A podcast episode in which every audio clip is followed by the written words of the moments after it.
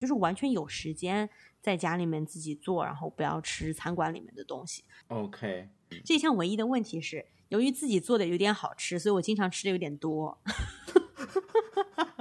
反倒会和你那个健康的目标就是对冲了，是吗？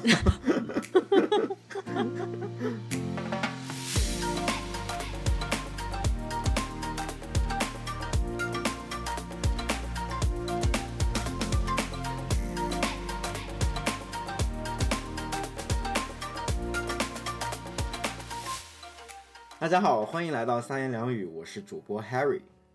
我是主播 Emma，我们录这期节目的时候是已经来到了一个美国年中的一个黄金周，因为是美国独立日嘛，所以一般大家都会选择在黄金周附近请个假，作为年终的一个休息，出去玩一趟。比如 Harry 我呢，就马上要飞到阿拉斯加去了，哇！对，打算去那边待一周吧。所以那边是夏天是吗？是夏天，所以我们这一趟不是去看极光，因为现在阿拉斯加那边会是一个极昼的状态。这次去主要是看冰川和动物和熊。哦，那好的，那你一定要安全回来哦。嗯，那当然，我还要带着最一手的阿拉斯加的见闻和体验给大家呢，那肯定安全回来。期待，期待，期待。好的，艾玛好像也要飞走了，是吗？对，嗯，我其实就是要去 飞到 Harry 的城市，在 Harry 不在的时候，飞去 Harry 的城市去看房子。嗯，这完美的错过不是要买房，只是要租房。嗯，要找租的公寓。嗯，啊、这个 disclaimer 很重要，是吗？对对对，很重要，没钱。嗯，然后跟黄金周同时发生的呢，就是我们今年上半年已经快结束了，六月接近尾声，然后公司里面都在做各种的中期考核，嗯以嗯，及制定下半年的目标。哇，所以我就在想，就公司是一个很很有效率的组织嘛。对，我就在想，他其实制定这些中期考核啊，就是为了有一个很好的 goal tracking 的目的，就是跟踪你的目标。对对对，因为我们会发现，很多时候目标就是对于我们个人来说啊，就制定一些目标经常流产的一个原因，就是我们往往在这个目标制定完了以后，似乎就再没有任何动作来确定这个目标能完成。嗯，所以有的时候，个人在做这种计划、做 planning 的时候，是很可以向公司这种大的组织、讲效率的组织去学习的。嗯，所以呢，这期节目我们就决定给我们的二零二一年的新年目标来一个中期考核。嗯，By the way，这也是在 callback 我们三言两语的第一期节目，就是我们所有播客里面的第一期节目。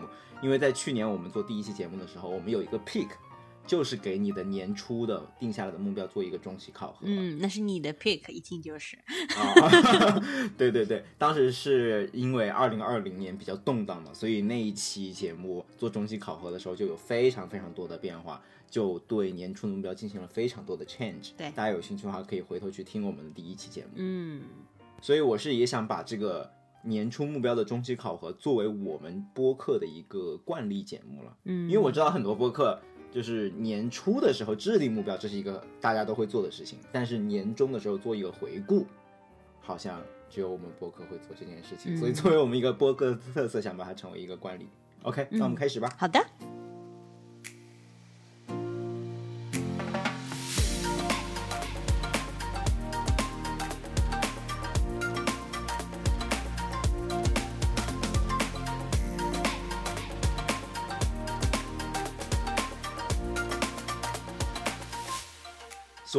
我们就是在做年终回顾的时候呢，我觉得可以把目标分为以下几类，一个就是 on track，嗯 on track 就是它还在正常的进行中，然后进度正常的一个目标。嗯然后如果不出意外的话，是能在年底及时完成的。嗯嗯然后另外还有一些比较特殊的情况呢，就是有一些目标可能有一些年终的目标，就是年底要实现的目标，可能提前嗯由于一些不可控的因素，或者说由于个人的努力，就提前完成了。嗯，这一类目标呢，就提前在我们的目标的清单上已经被打勾打掉了。嗯，然后还有一些就是也是由于一些不可知的因素，或者自己的不努力。呃，或者自己的之前的预判就是太差，导致有一些目标可能需要 cancel 掉，需要取消掉，或者需要进行调整。嗯也可以利用这个年终 review 的机会、年终考核的机会来进行调整。嗯，那我们就从 on track 的目标开始吧，这个应该是最主体的部分。对对对，hopefully 是最主体的。好的，艾玛先来。好的，那我其实大家也知道，我在之前的节目里面提到过，我是不定那种年初目标的人。但是除了一项，我其实是定的，就是读书，就一年要读几本书。我其实，在一年的开头，我是定下了一个目标的，就是到年底我要读十二本书。那么现在到了年终，那我应该要读六本，对不对？对。我这个目标还是 on track 的。我今年呃到现在为止已经读完了七本书，所以是有一本超前的。嗯，呃，我可以列举几个，就是将来可能会在我们或者已经在我们节目里面出现过的几本书。呃，已经聊过了，就是《天才的隐藏习惯》嘛，这个是我年初读完的第一本书。呃，然后还有《Bad Blood》坏血，就是那个创业公司失败的例子。还有 Disney CEO 的自传，叫做《一生的旅程》，还有非暴力沟通等等。呃，这就是七本书当中的几本。呃，之后也会在我们节目当中不断的出现，嗯，不断的聊到。I'm so impressed，我被震撼到了。就 Emma 去年好像是还没有任何读书目标的人，今年就居然超额完成了一年十二本书的读书目标。所以 Emma 你在完成了七本书，获得这么大一个成功之后，有一些什么？心得要跟大家分享吗？嗯，因为其实我的话，我可以说一下，我跟你其实是有一样的，一年十二本书的目标，但是我觉得我现在有点低累了，就有点耽搁了，我就可能四舍五入就读了四本书吧。嗯，对，我觉得是这样子，就是大家要知道，我去年一整年可能就读了 maybe 三四本书，或者是前年，就是在我。认真的考虑读书这件事情，要到底怎么计划、怎么读？之前我一年大概也就只能读三本书就不错了。然后今年之所以可以读这么多，还是因为就是之前我们有一期节目，大家应该也听过，就是用 Clubhouse 开房读书的那一期啊，好像是十六期节目。对，我们每天就是读十分钟。就是对我来讲，第一，我不会选那种特别难的书，什么《资治通鉴》那些就不永远不可能出现在我的书单里，对吧？因为我觉得那一本书的数量就相当于可能十二本书了，那那一年就不用读了，就这样子。呃，我我读的就是相对比较简单的嘛。我们之前也提到过，我基本上都是读 nonfiction，而且 nonfiction 一般都不会很长的。嗯，再加上我们有这个每天读十分钟。兜底给我们，就是我觉得以前如果没有这个一定要至少读十分钟的话，我可能突然读很多，然后过一段时间很忙，可能一两个月就一点点书都不读。哦，对，就相当于就是呃，这个起伏非常的大，然后中间会有很多时间就完全没有用来读书。但是现在因为。我们两个人互相监督，然后至少要读十分钟。这件事情就是保证了，即使我最近很忙，我读书的速度很慢，但是我还是在一点一点一点往前读的。这个总比就是说我完全就不读，然后突然又读很多，我我发现效果要好的很多。嗯，对，我觉得就是你保证它的进度条一直在走。对，就即使你只是往前走百分之一，那也是往前走了。就是你会发现，每天这样积累下来的话，还是不一样的。嗯，我我也是发现这一点。我觉得我这个月读的比较慢，也是因为可能有几天就是没有坚持那个十分钟。然后我发现人的惰性是可以像滚雪球一样有一个积累效应的。嗯，首先从一天开始不读书，然后一天不读，你第二天可能就开始慢慢的不读的概率就会越来越大。然后你七天了不读以后。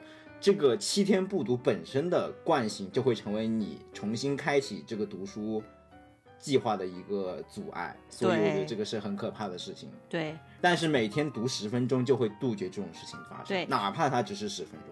嗯，因为这其实反过来讲，就是你每天都读，而且连续读了七天，这件事情本身也是帮助你形成一个习惯。然后你突然不读了，它反而会成为一个你不读的阻力，就是这样。好的，那就希望接下来的半年，艾玛继续监督我。好的，我们也希望就是用这档播客节目，我们的三位书系列来监督我们自己，然后把更多的好书分享给大家。嗯。除了读书以外，我觉得还有一个 on track 是我能感觉到的啊，就我们两个都有的，应该就是健康相关的。对，因为最近艾玛不停的在跟我炫耀她在 Apple Watch 上获得的那些徽章，对对对，就是你最近给我看了一个像莲花一般放绽放的一个有瑜伽的徽章是吗？那个还挺漂亮的。对，是的，嗯，就是指应该是一个国际瑜伽日，如果你那天做二十分钟以上的瑜伽的话，你就可以获得那个漂亮的徽章。所以我我现在就是特别热衷于收集 Apple Watch 上面的徽章，嗯，就至今完成的还不错，嗯。OK，所以它这个徽章是有帮助你保证你的健身计划在 on track 吗？嗯，其实这一点就是我想聊的，因为健身啊，就是整体跟健康相关的有，比如说健身啊，还有健康饮食这两个方面的话，我都没有制定我的年底的目标，就是我没有告诉自己年底要怎么样，因为其我觉得难度在于就。如果我告诉自己，哦，我每天要锻炼一下身体，然后我每天要吃的健康一点，我其实并不知道一年过后到了年底，这会对我造成一个什么样的影响。就比如说，我其实不太知道我的体脂率会到达一个什么样的数字，或者是嗯对我的饮食对我会有什么样的影响，就是我还不清楚，所以我没有办法制定这样一个目标。所以我所做的事情就是，我告诉自己我每天要做什么，然后我就看一下我每天完成的情况怎么样。比如说，我对健身的话，我对自己有两个要求，就是我要每天早上快走一迈，呃，就是嗯一英里，嗯然后并且每天做一个十五分钟的运动，然后那个运动就不能是快走那种的了，就是要呃，就是比较高强度的那种运动，嗯，有氧的，对对对，有氧的或者力量的其实也可以，就是只要保证我自己是真正的在运动十五分钟的就可以。嗯、然后我用那种 Apple Watch 记录嘛，以及我还用一个 App 叫做 Down。如果我每天有快走一迈，我就 check；如果每天有做十五分钟运动，就 check。然后我发现的话，这两项我基本都达到了百分之八十的完成率。哇，那已经很高了。对，所以我自己已经很满意了。虽然不是百分之一百，但是即使百分之八十，我也很满意。然后嗯关于饮食的话，嗯，我对自己的要求就是每周呃到外面去吃，或者就是点外面的外卖，不超过四次，就是小于等于四次。也就是说，我尽量要求自己吃嗯自己在家做的东西。因为我们现在疫情期间还是在家办公嘛，而且我的工作量其实这一年也不是特别高，所以我觉得我是完全可能做到这件事情的，就是完全有时间在家里面自己做，然后不要吃餐馆里面的东西。所以这一项的话，其实还蛮容易做到，我基本上现在是百分之一百可以做到的。嗯，OK，这一项唯一的问题是，由于自己做的有点好吃，所以我经常吃的有点多。这是我发现的问题。反倒会让你就是会会和你那个健康的目标就是对冲了，是吗？呃，就对冲一点。但是我觉得自己做的东西，即使是吃的多，肯定也比吃餐馆里的要好。因为餐馆里面放起油和盐来，真的是就不在乎的，因为反正他们知道不是自己吃。嗯，OK，那其实艾玛，你这个其实也是很量化的目标，包括你之前说的每天走一英里，是吧？嗯对，因为其实我制定目标，我是非常喜欢量化的。首先，量化一个是能让我非常好的去 track 它，嗯，就比如说我制定的健身目标，就是我先估摸一下每个星期需要健身多少次，是吧？嗯比方说健身三次，每次大概四十分钟，这样算下来一个星期就是两小时，大概一年就是一百个小时。所以我给自己定的目标就是一年健身一百个小时。嗯但是我在真正去健身的时候，其实我不用管说我今天健身了几分钟，然后离我一百小时目标还有多少，因为我当时预估的时候就是我每周大概健身三到四次，我就能完成这个目标。所以呢，我在真正实施的时候，我就保证我每周健身三到四次就好了。嗯嗯，但最终它是用一个比较具体的数字的目标来衡量的。对对对，对，我觉得你比我做的好的就是你知道你一年要总共运动一百个小时。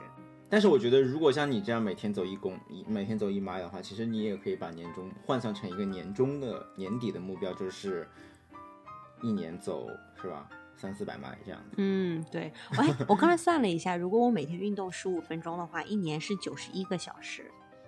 哦哇，你看，你看你这个每天十五分钟，单独听上去不是很强大，但是其实跟我每周健身三次其实是差不多的。对 对对，嗯。对，这就是聚少成多的力量。嗯，因为我确实就觉得，如果每每天就要求我做一个什么很厉害的运动，我就是真的做不到。然后我做不到，就会完成率就特别低。就会非常差，对这个其实跟读书是一样的。如果你告诉我哦，我一定要今天什么读一个小时的书什么之类的，我就会直接不读，就直接变成零分钟啊。但如果我告诉自己只读十分钟的话，我就觉得哦，至少能做到这十分钟。嗯，对，有的时候就是要做一下除法，让自己每天的步子小一点。对对对，不能扯着。嗯，天哪，突如其来。OK，健康方面的话，我还有两点想补充。一点就是，就之前我在节目里面也泄露过嘛，说我自己想在 meditation 上有多一点的体验。嗯，然后确实这个 meditation 就是正念这件事情，我也已经断了很久了。直到我最近发现那个 meditation 的 APP 需要我续费了，我才发现我已经这么久没有用、没有打开过它了。可能上一次打开还是在几个月之前吧。嗯，然后当时我再一次打开的时候，心情很复杂，我就说。我要不要续订呢？对呀，你说我都半个月没碰你了，是吧？嗯嗯，最后咬咬牙呢，还是续订了。嗯，就决定用这个用钱来激励自己。这不叫用钱来激，用这个花钱 以及浪费的这种 guilty 来激励自己，来 push 自己，好好的在未来的一年吧，保证充分的利用好这个软件。对对，就也是之前推荐给过大家叫 Headspace 一个正念的 APP。对对对。然后离我续费已经可能有半个月了吧，so far so good。好，good。目前为止，我觉得我可能有，也是有坚持百分之八十的时间吧，就每天早上起来正念十分钟。但是只能说，这个正念呢，就一旦你开始正念了以后，我觉得就跟健身一样，虽然说一开始它不能马上达到效果，但是仅仅就是这个健身和正念的过程，就知你能很清晰的看到自己有多糟糕。就是你在健身的时候，你会发现很多自己动作都做不了啊，然后会慢慢的注意到自己身上的哪一部分肌肉真的是太弱了。对，我觉得就是肌肉强度的一个问题。我觉得正念估计也是这样子，就是你有一个肌肉强度。对，就当你通过健身这件事情发现了自己一些缺陷的话，反倒会更加燃烧你的斗志。我觉得应该是这样吧。嗯。然后就像正念一样，就是正念的过程中，你就。通过他那个引导，你就会知道你自己的思维、自己的那个情绪是有多么的混乱。哪怕是在一天的起点，就是刚刚醒来的时候，你就会发现自己真的是没有办法。哪怕是只是想聚焦、聚精会神的去做呼吸这件事情都很难。你就会你的思维到处飞，就一会儿就想到过去的什么片段，一会儿又到了未来的什么焦虑，所以你就会被这些。总之，你的思维就不在当下，嗯，这个就是正念想让你体会到的一件事情。就你想，如果你都不能专心呼吸做好这件事情的话，你还能专心做什么更难度、更有难度的事情呢？对吧？所以我希望就是在接下来的半年能 不荒废吧，不弃疗。嗯，好的，那我们年底来呃检查一下。对，希望年底的时候能出一期就是关于我整个半年正念体验的节目给大家。好嗯，太好了，这个坑挖好了，感觉这个压力更大了。不仅仅是花了钱这么简单，嗯，对。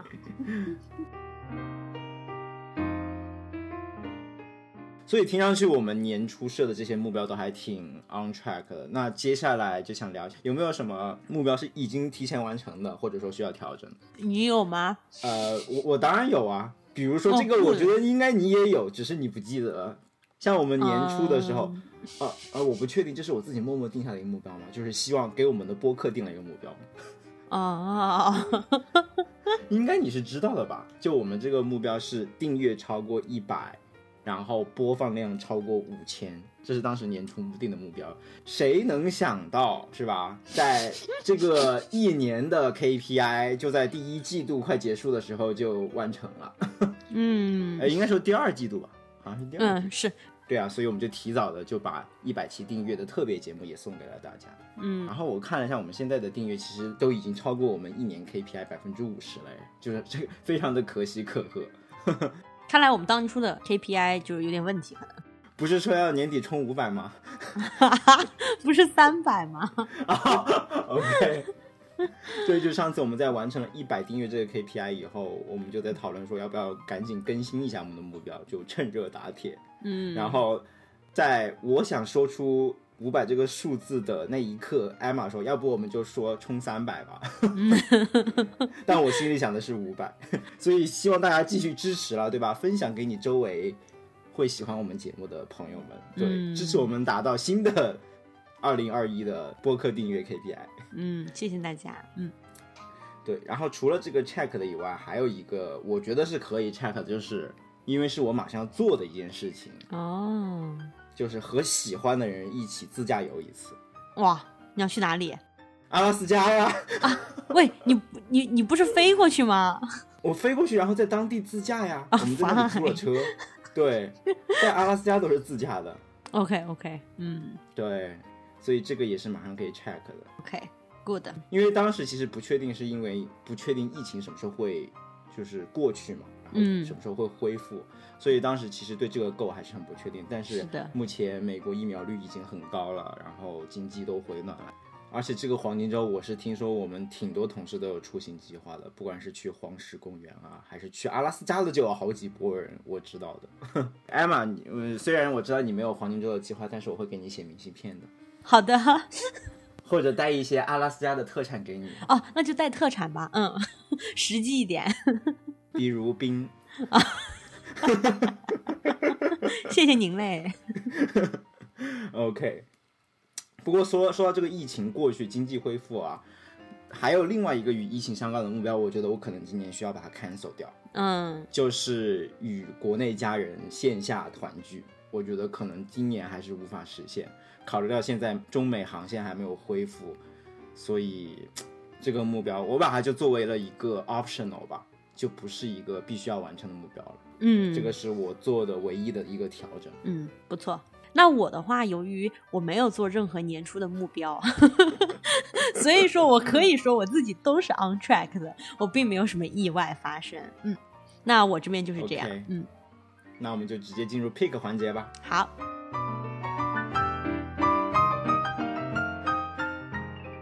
OK picks，那 Harry 你先来。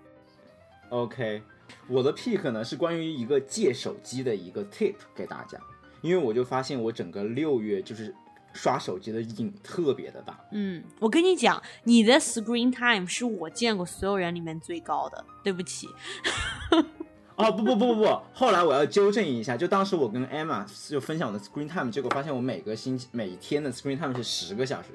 后来我我要更正一下，这个是有点问题的，因为他当时把我用电脑的 screen time 也算进去了，所以我当时看我那个 screen time 用的最多的时间是那个，我说怎么突然出现了一个我们那个编程工具的那个时间是用的最久的，所以我就想 What's going on？我这这个手机上怎么出现了这个？结果发现它是把我电脑、手机所有的 screen time 都整合在了一起。啊、所以那个是有错误的一个 screen time。但我觉得我每天刷手机可能也平均有个三四个小时吧，至少。嗯我分析了一下，为什么我六月这个刷手机的瘾很大，究其原因呢，还是自制力太低，或者是太闲吧。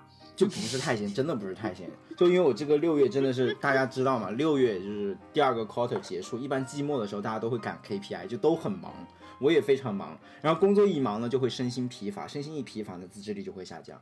嗯对，就就当你休息的不是很好的时候，你的自制力也会下降。嗯，同意。嗯，而且在这个刷手机的过程中，我觉得我最最羞耻的一件事情就是，我会睡觉醒来以后刷手机刷一个小时，就可能我八点醒了，然后刷手机刷到九点，我才下床开始一天的正常生活。我觉得这件事情是最让我羞耻的，因为我在用一天最黄金的时间干最没有收益的事情，所以特别羞耻。你是说是指早上醒来的那一个小时吗？对啊，哦，但是我觉得这个还蛮正常的。我觉得很多人醒过来都会稍微刷一下手机，但是一个小时确实有点久。对啊。当然，我睡前也会刷手机，但是相比来说，我觉得睡醒刷手机会更加羞耻。嗯，就觉得早上的时间好像更珍贵一样。所以我的 tip 给大家就是通过一种物理隔离的方式，让你走出懒惰的温床，exactly 你的那个床，嗯就是不要把手机放在床头。嗯我觉得这一点特别有效。就我的做法就是把手机就是放在我工作台上，嗯，然后工作台绝对不是我什么可以在床上触手可及的地方。对对对，所以当我再次起来的时候，我下意识的去摸手机，我摸不到的时候，我想，哎，反正也没什么事情可干，那就起来吧。然后当你起来了以后，你就已经很成功的摆脱了那个懒惰的温床。嗯，当你摆脱了懒惰温床，进入了一个说我今天已经开始的这个状态了以后，进入一个开始比较有生产力的状态以后，这个时候你再去拿起工作台的手机刷一小时，就几乎成了一件不可能的事情。对，嗯，对，所以先通过这个隔离，让你从床上起来，达到了一个好的精神状态，达到了一个不会刷手机刷不停的一个身体上的精神状态调整好了以后，这个时候手机这个诱惑对你来说会小很多，嗯，比起是的它在床头触手可及的地方。对，嗯，同样我发现这一点也会让我入睡的会入睡前我也会减少我刷手机的时间。对，没手机了嘛，对对对，我就会，要么我就是赶紧刷完，然后放在工作台上，然后去睡觉。对嗯你总不能坐在工作台上一直刷吧？那也太扯了，那就无药可救了，无药可救。了，你就刷吧。对，这是我的 pick 给大家。然后，那我的这个 pick 呢，其实也跟这个健康生活比较有关系，就是我最近迷上了帕梅拉的一个健身视频。那帕梅拉也很有名啦，呃，很多人都知道，也跟她的视频做，呃，她也有非常非常多的视频。但是她其实最近呢出了一个叫做 Twelve Minute Enjoy Cardio 的这样一个视频，我特别喜欢。嗯，其实中文翻译过来就是十二分钟享受心肺训练。我就是觉得这个 enjoy 这个词可以很好的概括它。呃，因为我们一般都知道，就是运动感觉是件挺痛苦的事情，嗯而且我通常就是一边运动，我就会一边耳机里面塞着别的一个 podcast，一个播客什么就听一听，就是我只是跟动作，我并不会沉浸在那个运动的音乐里。哦，但是我觉得这个十二分钟的那个 Enjoy Cardio，它这个视频，我觉得它的歌选的非常好，然后动作设计的也很好。我做这个视频的时候，我就会想，我不想要听别的东西，我就想听这个歌，然后跟着这个音乐做，我会觉得很享受。而且它的运动量不是很高，是挺适合运动的新手的，所以推荐给大家。嗯、我相信大家会很喜欢这个锻炼的，嗯，而且我会把音乐放在片尾曲。可以可以。好的，我们会把 link 放在 show notes 里面，欢迎大家去 check。嗯，great。那我们今天就到这里啦。无暇与君一席，有缘三言两语。想听到更多关于美国职场的正经闲聊，欢迎订阅我们的节目。如果喜欢我们的节目，也欢迎分享给你身边的朋友。咱们下期节目见，拜拜。拜拜。